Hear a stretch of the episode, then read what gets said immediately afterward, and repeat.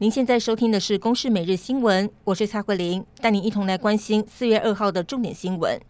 清明连假首日，台铁北回线发生重大意外，一辆台铁工程车从山坡滑落，砸中一列从树林发车开往台东的四零八次泰鲁格列车，造成列车卡在清水隧道中，不少旅客是破窗逃出，不过一度仍有多人受困，搜救人员赶往现场抢救。这起事故造成数十人死亡，超过六十人受伤。出轨列车的司机已经殉职，而疑似肇事的工程车理性驾驶则已经被带回派出所侦讯。针对这一起重大事故，总统蔡英文指示各单位全力投入救援任务，卫福部启动大量紧急医疗救护机制，并且要求运安会严格进行事故调查，厘清原因。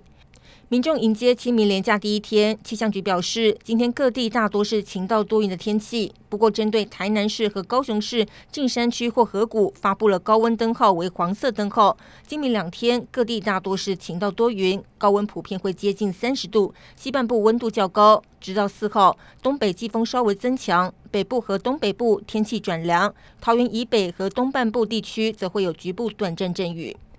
帛琉泡泡四月一号首发团出发，班机几乎满载。不过四号星期日第二波的发团却传出销售不佳，甚至有多家旅行社决议关团不卖。观光局表示，不排除研拟降低团费，或是和指挥中心协调放宽检疫标准，增加买气。专家则指出，由于作业时间短、团费过高和检疫严格等因素，影响了旅客的报名意愿。